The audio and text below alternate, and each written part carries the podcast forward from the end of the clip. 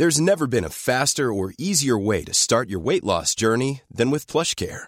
PlushCare accepts most insurance plans and gives you online access to board-certified physicians who can prescribe FDA-approved weight loss medications like Wigovi and Zepbound for those who qualify. Take charge of your health and speak with a board-certified physician about a weight loss plan that's right for you.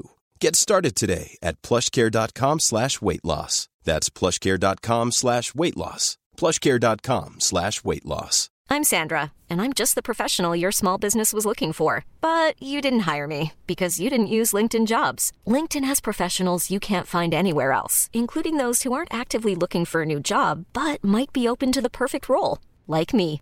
In a given month, over 70% of LinkedIn users don't visit other leading job sites. So if you're not looking on LinkedIn, you'll miss out on great candidates like Sandra. Start hiring professionals like a professional. Post your free job on linkedin.com slash achieve today. Hey, it's Ryan Reynolds, and I'm here with Keith, co-star of my upcoming film, If, only in theaters May 17th. Do you want to tell people the big news? All right, I'll do it. Sign up now and you'll get unlimited for $15 a month in six months of Paramount Plus Essential Plan on us. Mintmobile.com slash switch. Upfront payment of $45 equivalent to $15 per month. Unlimited over 40 gigabytes per month. Face lower speeds. Videos at 480p. Active Mint customers by 531.24 get six months of Paramount Plus Essential Plan. Auto renews after six months. Offer ends May 31st, 2024. Separate Paramount Plus registration required. Terms and conditions apply if rated PG.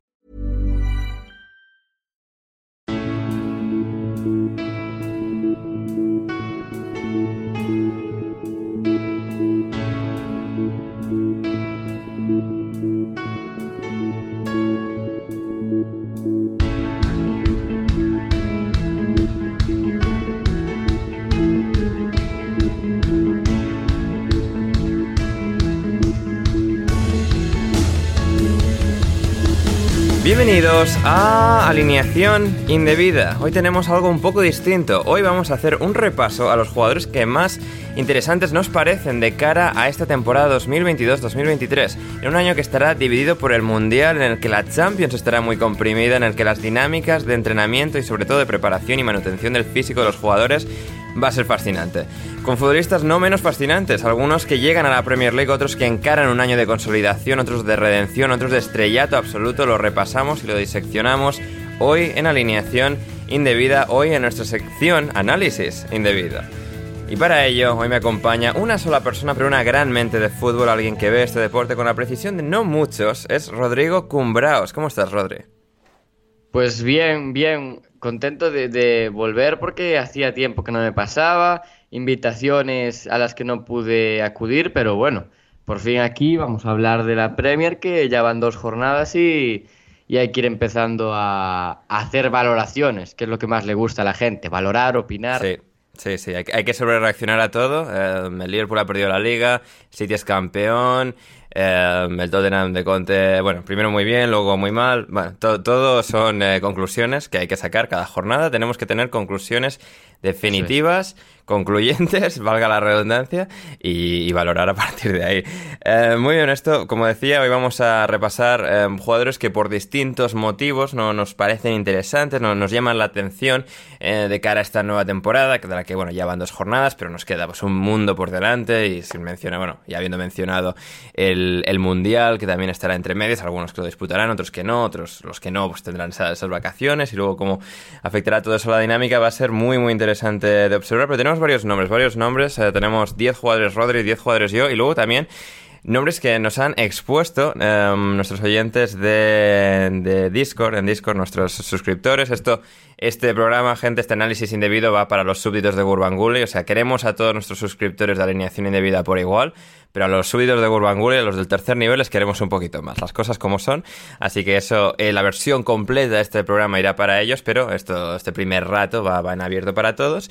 Y vamos a empezar por eh, nombres que nos han eh, sugerido algunos de nuestros oyentes antes de entrar en materia más con, lo, con los nuestros, como por ejemplo eh, Esteban García, que nos menciona el nombre de un jugador que pues parece que de repente igual va a tener que volver a ser importante en el Leeds United, Rodri, que es eh, Joe Gelhardt, porque parecía que iba a ser un año eh, de, de, recuperación en Leeds, que nos dio muy buenas sensaciones en la jornada 1, ganaron a Wolverhampton, volvía Patrick Bamford, pero Patrick Bamford se lesionó de nuevo en la jornada 2 contra el Southampton. Y Joe Gelhardt estaba lesionado en aquella ocasión, salió Daniel James, jugó Rodri, Rodrigo, en este caso, Rodrigo Moreno, eh, de falso 9. Y ahora tenemos a Joe Gelhardt, que en principio debería ser el titular si no está Bamford. Eh, después de ver su gran temporada eh, pasada, bueno, su tramo final de la temporada pasada tan eh, excitante, tan exuberante, ¿qué, ¿qué, opinión te merece Joe, Joe así por encima? A ver, a mí es un futbolista que me gusta mucho, es decir, em, que tiene muchos registros, porque aunque sea bajito, domina muy bien el, el cuerpo a cuerpo y eso en Premier es muy importante pero más allá de, lo muy bueno que sea y del todo el potencial que tiene, que es eh, muchísimo, yo creo que es el jugador de la cantera del Leeds que más potencial tiene, de los que ya han debutado o que han estado cerca del primer equipo, pero yo creo que como a todos los jóvenes, salvo casos excepcionales como Pedri o Gaby, eh, hay, que, hay que ir dándoles bola, pero poco a poco. Es decir, no puede pasar Gelhardt de jugar casi por obligación en el final de la temporada pasada ahora a seguir jugando tantos minutos. Es decir, no puede ser eh, el primer suplente, diría yo. Es, decir, el Leeds tiene que encontrar a alguien que siendo suplente eh, no, no le quite progresión a Gelhardt, que puede ser pues el cuarto atacante en un supuesto roster, en punta o media punta. Pero el potencial está ahí. Claro, el tema es que hay que ir dándole minutos quizá no es una temporada. Si, si, hubiese, si no hubiese jugado tanto el año pasado, esta temporada sí que ya sería su primera, digamos. Pero como empezó por adelantado, ya que hay que ir metiéndolo, pero poco a poco. Y claro, lo que no puede ser, eh, no puede cometer es el error de, de sobre, sobreutilizarlo. Porque es un chaval muy joven que, que necesita experiencia y al final eso, eso hay que ir regulándolo. Hmm, sí, eh, completamente. Y claro, el ver que quizás en el sistema de Jesse Mars la presencia de Rodrigo Moreno como falso 9 o como bueno, jugador que, cumple la función de jugador más adelantado del esquema puede ser más viable que con Bielsa, que al final mucho em, acabó llevando a, a, Daniel James en punta y creo que ahí sí que el Leeds sufre bastante más cuando un jugador de las características de Daniel James tiene que jugar en punta porque, digamos, no está en apto para, yo creo, las características concretas de, esa posición. Y, si estaba mirando ahora, porque claro, no, tenía esto controlado. Eh, mm, vale, Banford, vale, en principio no es una lesión larga, eh, porque claro, esto quizás condicionaría un poco el análisis, ¿no? Si va a estar Banford fuera de mucho tiempo, quizás el Leeds debería plantearse fichar a otro jugador eh, para el ataque, ¿no? Otro delantero, porque si bien esto está Rodrigo y parece que podría ser una alternativa viable para, pues, mientras no esté Banford este fin de semana contra el Chelsea, por ejemplo, alternar el Gelhard o uno de los dos en los partidos en los que no estuviese Banford, eh, un poco más eh, en ese sentido, pero Rodrigo sí que da esa impresión de ser un jugador más preparado para, para darle la alternativa en el puesto de 9 a Gelhardt que, Daniel James. Así que va a ser interesante, pero bueno, en principio. Yo creo que em, también es, importante que el Leeds le haga saber a Gelhardt que los minutos que tuvo en la temporada pasada eh, fueron minutos de emergencia, es decir, que, no que no adelante él su progresión, porque puede ser complicado que él llegue a pensar que los minutos que tuvo el año pasado los habría tenido igual sin las lesiones y este año demandar más minutos. Y claro, si demanda más minutos puede llegar un punto en el que al ver que no juega, eh, frustrarse y eso al final no es bueno para lo que, para lo que decíamos, para su progresión. Hmm, sí, sí, sí, eh, concuerdo totalmente. Luego otro nombre que nos exponían, eh, porque bueno, es un nombre candente, es un nombre del, al que la gente le gusta mencionar, un nombre que, que nos gusta debatir, Rodri. Harry Maguire nos pregunta, Lobato, ¿qué tan bajo caerá este año?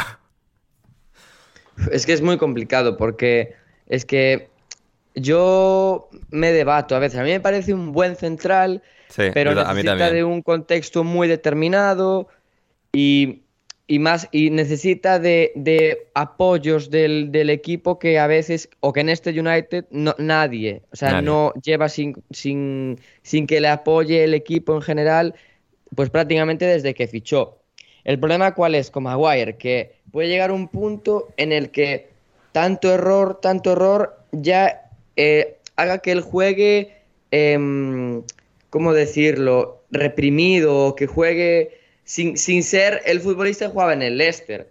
Y al final es que es muy complicado de llevar, claro, porque yo imaginaba que con Ten Hag todo el United iba a mejorar, porque los buenos entrenadores no solo mejoran al colectivo, sino que eh, mejoran a, los, a las individualidades. Pero por ahora que aún puede mejorar, obviamente. Sí, sí, pero es jornada 2, pero de momento está, está ganando la, la batalla, la, la fuerza oscura del United más que Ten Hag. Sí, sí, sí. Mm, Sí, no, no, estoy, estoy de acuerdo, estoy de acuerdo. Es decir, con Ten Hag pues todavía esa pregunta de si jugaría Maguire, ¿no? Yo veía relativamente probable que sí que jugase Maguire junto a Lisandro Martínez, una vez ya la incorporan y en el hipotético de que jugasen con tres centrales, pues eh, posiblemente Varane, Lisandro Maguire o Lindelof, Mm. Lisandro Maguire. Claro, es esto, y comenzamos una nueva temporada, vuelve a estar un poco en, bajo el foco, es decir, no ha habido ningún, entre los seis goles que han encajado, ninguno ha sido, digamos, un fallo clamoroso suyo, pero eh, sí que ha sido pues puesto parte de, de dos ba- baños que ha recibido el United por parte Claro. del Brighton y por parte del Brentford. Así que será interesante, será interesante seguir esa progresión. eh, Casemiro parece estar hecho y quizás cuando esto se publique ya sea jugador del United. Un jugador así, a ver, la cosa con Casemiro, no lo hemos debatido. Es un jugador que yo creo que en transición defensiva les va a ayudar mucho. Cuando pierden el balón, cuando tienen que correr hacia atrás, eso les va, les va a ayudar a Lisandro, a Maguire, a Lindelof, a Varane, a quien sea. Esto les va a dar una estructura que Freddy y McTominay nunca habían sido capaces. Y luego es ver con balón, ¿no? Porque Casemiro recibiendo espaldas, girándose, no está Kroos, no está Modric. Quizás Eriksen pueda ser Modric, eh, salvando las distancias. No sé, eh, va a ser interesante y veremos ahí cómo, cómo encaja Maguire. Am, también hablando de encajar, em, Rodri nos pregunta también a Esteban cómo encajará Calvin Phillips en el sistema de Guardiola. Hay, hay muchos interrogantes a este respecto, ¿no? Si es simplemente el suplente de Rodri como lo era Fernandinho, si puede jugar de interior, si jugará de central en línea de tres, un poco como hace Kyle Walker cuando atacan, sobre todo que pasan a ser como una línea de tres y Cancelo pasa a, hacer un- eh, pasa a ser un centrocampista más. Em, ¿qué, qué te parece, Sí. Phillips? A mí, a ver, por ahora yo creo que lo más normal es que empiece siendo el recambio de Rodri. Lo bueno de Calvin Phillips es que en Inglaterra, por ejemplo, juega con un perfil bastante parecido al suyo, con Rice en el medio. No, no, son, no son iguales eh, mm, Rodri y él, porque Rodri es un futbolista más de base, con menos movilidad que Calvin Phillips. Por eso yo creo que sí que pueden jugar juntos. Es decir, em, yo veo a un, a un, a un City con, en algún contexto con Calvin Phillips y con, y con Rodri. ¿Cuál es el problema? Que lo veo en muy pocos contextos. Es decir, ahora mismo me puedo imaginar ese doble pivote o un medio centro de tres con que incluya a los dos y a otro interior, pues sobre todo en partidos de Champions, de mucho volumen, que te exijan igual más ida y vuelta. Por ejemplo, en el partido contra el Madrid, de, mm, que quedaron 4-3 en, en el Etihad, Sí. al final el City sufrió bastante en, en transición y ahí creo que Calvin Phillips puede ayudar, porque con balón creo que se me queda un pelín corto si lo comparamos con Rodri o con otros de los interiores que tiene el Manchester City, pero en, en transición, en lectura, le puede ayudar mucho a Guardiola. Hmm. Pero yo tampoco creo que yo tampoco creo que en esta temporada, por lo menos en su primera temporada, vaya a tener muchísimo peso. Sí. Es decir, tendrá Un minutos, poco como Mahrez el- obviamente, el primer porque- año que estuvo, que Sí, fue un poco entrando y justo. saliendo. y- Justo. Hmm. Sí, sí. Primero Ah, porque. Guardiola, la adecuación a Guardiola no se hace, no es, o sea, no se hace Sí, en poco tiempo. Eh, Es mucho y, y trabajo. segundo porque jugar en el City es que tienes que aprenderte mecanismos muy poco tiempo para empezar ya desde, desde el principio. Es que lleva dos minutos jugados Calvin Phillips por ahora. Sí, sí, sí, eh, exacto. Sí, sí, por eso va a ser, va a ser interesante de, de- de ver cómo, cómo lo hace. Eh, muy bien, tenemos a Javier Ferrus que nos ha dado pues, como 10 nombres. Javi, ya si tenemos tiempo, ya llegaremos a los tuyos al final. Eh, y muy bien, ahora vamos a ir con. También tenemos unos de Héctor, eh, al final también los incluiremos. Pero vamos a ir ya con los nombres que hemos traído Rodri y yo. Ah, no sin antes mencionar, no sin antes mencionar Rodri, que luego esto se me pasa y tal, lo vamos al final. Y claro, pienso, ah, ya, lo- ya lo mencionaré y luego no lo menciono. Mira, Ander, Sí, el. United acaba de hacer oficial a Uh. Casemiro. Uh, maravilloso, maravilloso. En vivo y en directo. Gente, periodismo, exclusiva de Periodismo. alineación indebida. Pincha aquí, pincha aquí. Pincha, pincha. Pinchamos. Casemiro, nuevo jugador del Manchester United. Bien, eh, nos alegramos por, por el United. Buen por la... fichaje, yo creo. Sí, creo. En líneas generales sí. A ver la cosa de ficharlo con 29 años. y, muy caro. Muy caro. La comparación también me parecía, eh, no sé quién ha puesto el tuit esta mañana de la última vez que City y Liverpool o Liverpool ficharon a un jugador de 29 años o más fue en 2016. El, o, no, 2016 creo que el Liverpool Ragnar Klavan. 2014 el Manchester City Bakary Sañá. O sea, creo, creo, creo que esto es... No, habla, no habla muy bien de la estrategia del United. Exacto, es decir, creo que Casemiro es buen jugador, pero también refleja al mismo tiempo, o sea, eh, el caos absurdo e insufrible que es el United en la dirección deportiva. Pero bueno, Casemiro, nuevo jugador del United. En todo caso, lo que quería llegar, antes de que luego se me pase mencionarlo, es, eh, Rodri, tu, tu, newsletter, tu Substack, que o sea, le estás dando caña con este comienzo de la nueva temporada, que se llama Trick and Flick. Trick and Flick para los español parlantes español parlantes. Eh, que, o sea, cuenta la, la, gente un poco, lo pondré en la descripción para que se suscriban también. Nada, a ver, es como el año pasado estuve haciendo hilos de análisis de, partidos, de un partido a la jornada. Eh, y claro, me llevaba mucho tiempo porque era ver el partido pues dos veces y demás, hacer el hilo. Entraba en conflicto eh, con el podcast, o sea, serían muchas cosas. Claro, y, y, alguna cosa más también, y la universidad, obviamente. Claro, claro. Pues nada, decidí abrirme un, un, como una especie de blog con suscriptores que está bastante guay para utilizar y publicaré pues por ahora cada semana uno, no, no tiene un día fijo y luego como me voy de Erasmus pues depende del tiempo que tenga allí, veré si lo dedico más o a los hilos o a escribir los textos. Pero bueno, por ahora os podéis suscribir que ya llevamos cuatro o cinco textos creo que bastante interesantes. El último fue una, una comparación del partido de Haaland contra el Bournemouth, en el que hizo, tocó el balón ocho veces, y comparado con el partido en el que Lukaku tocó el balón siete veces contra el Crystal Palace, y cómo se puede comparar, pues qué diferencia hay entre un partido de ocho toques y otro de siete, cuando uno con ocho influyó mucho más en el resultado que otro como Lukaku, que venía pues de toda la historia de las declaraciones y bueno, que lo podéis echar, le podéis echar un vistazo y si tenéis algo que decirme, pues me lo decís, claro. Maravilloso, maravilloso, sí. O sea, es, Substack a mí me gusta mucho, y también tengo mi propia cuenta y también eh, espero darle cierta regularidad este año, eh, por, lo, por, lo, fácil que es y además metes eh, tu dirección de email, te llega al buzón siempre que se publica de manera como muy, muy fácil, es decir, de, todo el, texto está como bien expuesto incluso dentro del propio email, puedes acceder también al link directo de, la publicación, así que sí, sí, gente, suscribiros, estará en la, en la descripción eh, el link al Substack de Rodri.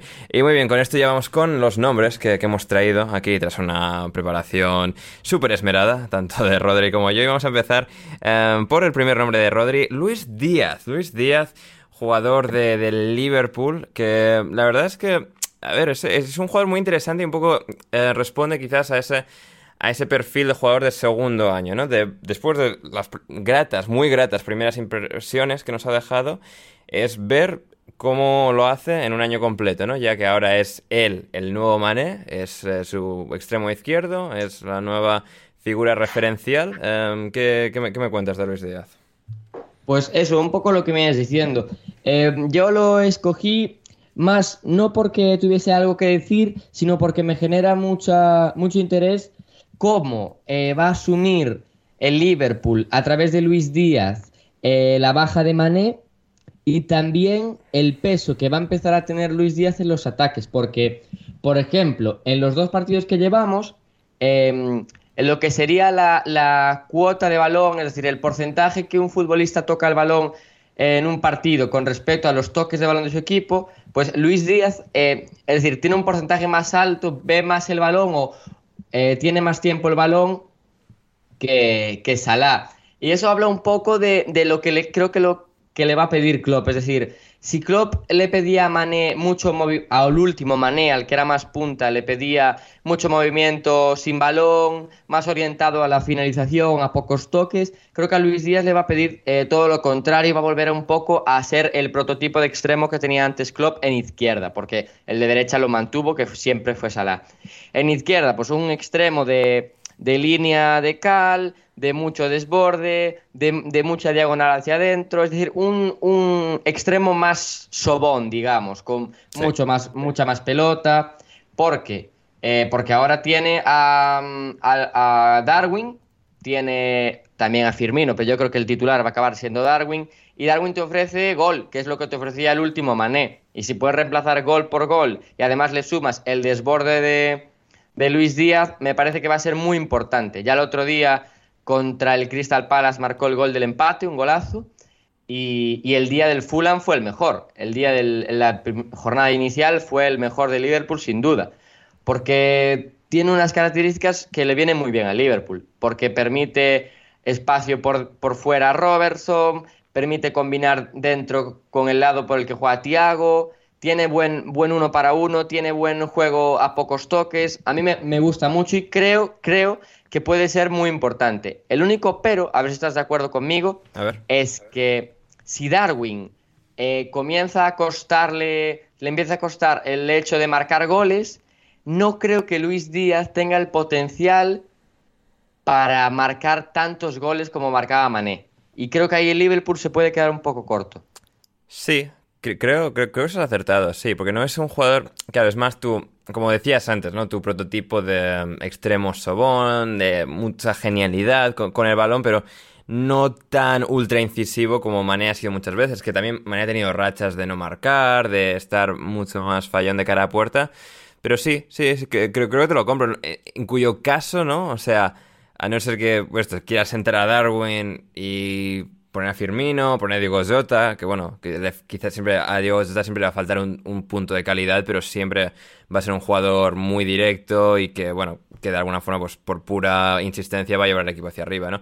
En ese caso supongo que mucho tendría que recaer, entre comillas, más todavía sobre Salah, ¿no? O sea, que al final es como que Luis Díaz más que mm. marcar en los goles vaya quizás si Darwin no está tan inspirado, pues encontrar otra vía para que sea Luis Díaz el asistente, ¿no? Quizás de, de Salah o de Harvey Elliott si juega más desde el centro del campo, o Henderson si es un factor ofensivo mayor, o, Firmino, incluso quizás jugando de, interior. Uh, no sé, puede, ser interesante, pero creo, creo que es, es, algo acertado eso, porque a pesar de que hemos visto a Luis Díaz siendo muy explosivo en este primer año y siendo muy determinante y marcando esos goles, quizás no pueda sostenerlo tanto como Mané por ser eso que dices, un prototipo de jugador un poco distinto. No, pero bien, bien, eso es un, es un buen primer nombre. Y el primero mío, que tenía por aquí, es también un extremo sudamericano y es Gabriel Martinelli. Gabriel Martinelli, que es un poco todo lo contrario, ¿no? Es un poco un jugador que no es tu extremo extremo tipo Luis Díaz, tu extremo Sobón, es un jugador hiperdirecto, es un jugador súper incisivo, un jugador que encara, que tiene una gran conducción, buen desborde, no por habilidad técnica necesariamente, pero que va y tiene movimientos suficientemente gráciles como para em, saber cómo librarse de, su defensor, del lateral que le, defiende. Em, ¿qué, ¿Qué te parece a ti, Martinelli, en este Arsenal, donde ya desde los primeros compases ya vemos que parece ser que va a continuar como el extremo izquierdo titular, con Odegar en el centro y con Saka en el otro lado. Sí, a mí, eh, si antes hablábamos de Luis Díaz como eh, un extremo de mucha pelota, pero no tan definitivo, digamos, por decirlo así, Martinelli sí que me parece un extremo de mucha pelota, pero con más, con más colmillo. Es decir, más colmillo, sí, sí. Sí, bastante más. Es decir, yo hubo, un tiempo el año pasado en el que la cassette pues venía de, una. O sea, la cassette se pasó la temporada casi sin marcar goles. Eh, en Ketia no había roto como rompió al final de temporada. Yo pensaba que Arteta podía utilizar a Martinelli de 9 o si no de 9 clásico tipo un 9 con más apoyos, con juego de espaldas, porque Martinelli al final domina el balón, tiene muy buen control, eh, controla el balón siempre muy cerca de él. Hmm. No es un futbolista que vaya que vaya justo ahí. Es decir, sí, es como difícil de desposeerle, es decir, sabe proteger bien la pelota. Justo.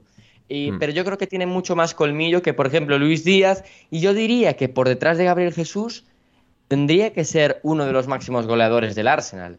Hmm. Porque no solo porque tenga potencial, sino porque el Arsenal empieza a tener la necesidad de eso. Es decir, entre él, Saka y, y Smith Rowe, que tiene bastante gol, tienen que apoyar a, Gabriel Jesús. Porque yo, Gabriel Jesús ha empezado muy bien, pero yo no sé, luego lo comentaremos. hasta qué punto va a ser capaz de marcar más de 15 goles en una temporada, que es algo que creo que nunca ha hecho por ahora. Hmm. Y es que Pero de hecho, sí.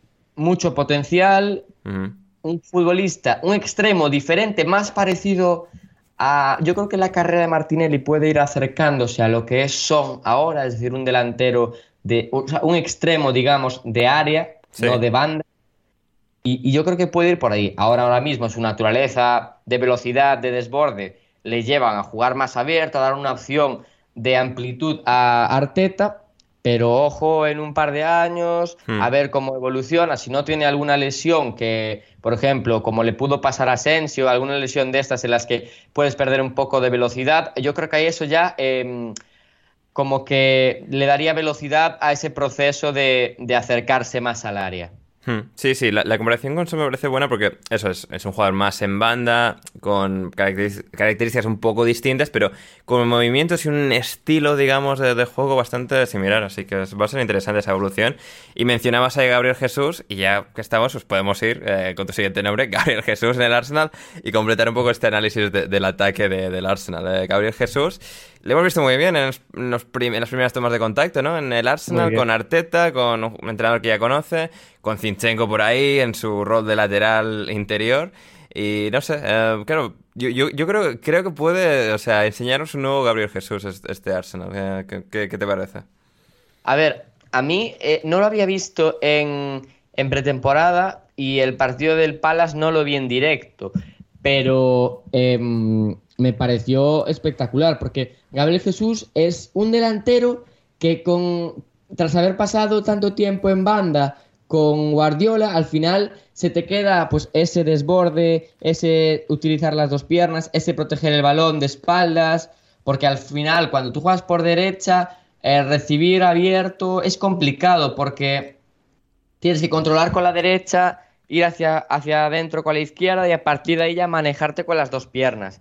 A mí Gabriel, Gabriel Jesús, si no me, sin parecerme un delantero goleador, digamos, por lo que hemos visto por ahora, sí que me parece un delantero que puede ayudar muchísimo al Arsenal.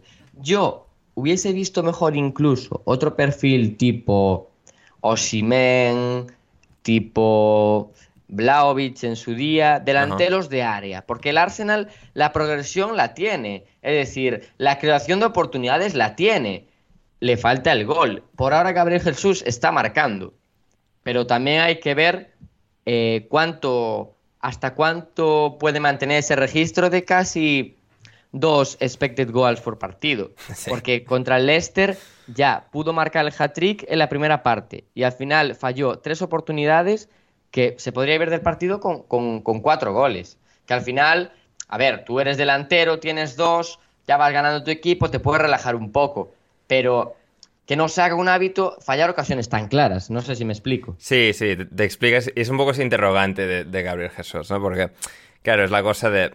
Sido siempre un jugador que, que ha, pues en el City, en virtud de jugar en ese equipo tan, entre comillas, ultra ofensivo, el Arsenal tiene muchas de esas mismas características.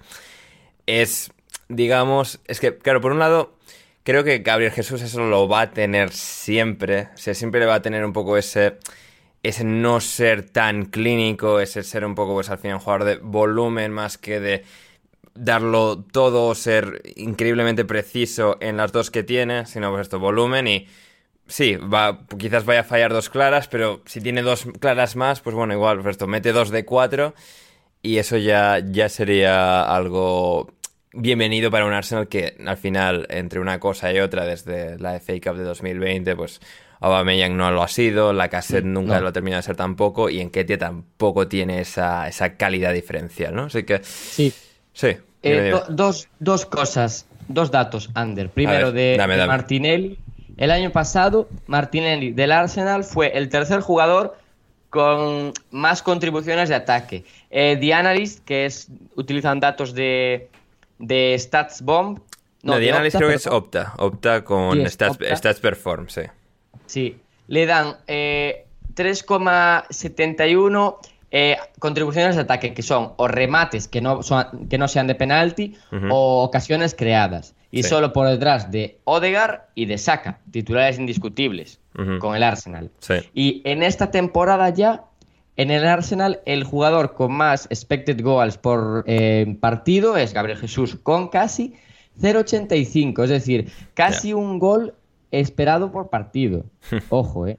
Y son, son eh, dos goles, sí, dos goles. Dos goles de 1,5 expected goals en total, que está bastante bien para llevar dos partidos. Luego hay que ver si consigue seguir estando por encima de, lo, de, lo, esperado, es decir, si consigue mejorar sus expected goals, que son que es lo que consiguen los delanteros top top como Kane, Benzema, pues Lukaku en el Inter, que están bastante por encima de los expected goals. El propio Son. Hmm. Sí, exacto. al final esa, calidad diferencial, eh, o sea, calidad, digamos, fuera de serie, muy por encima de la media en cuanto al remate, ¿no? El poder, pues esto, de, remates más complicados, ser un jugador pues, de una técnica superior y, y, convertir. Sí, sí, sí que eso, va a ser muy interesante. Sí. El resto lo tiene, el resto lo tiene. Juego de espaldas, juego combinativo, eh, movimientos de ruptura, movimientos de apoyo.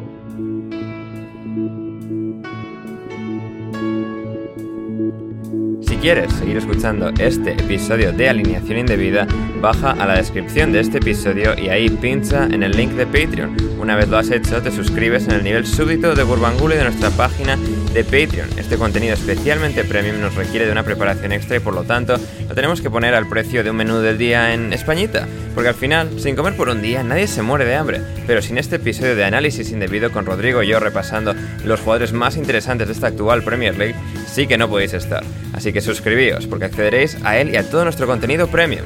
No lo dudéis, dadnos dinero, dadnos mucho dinero. Gracias.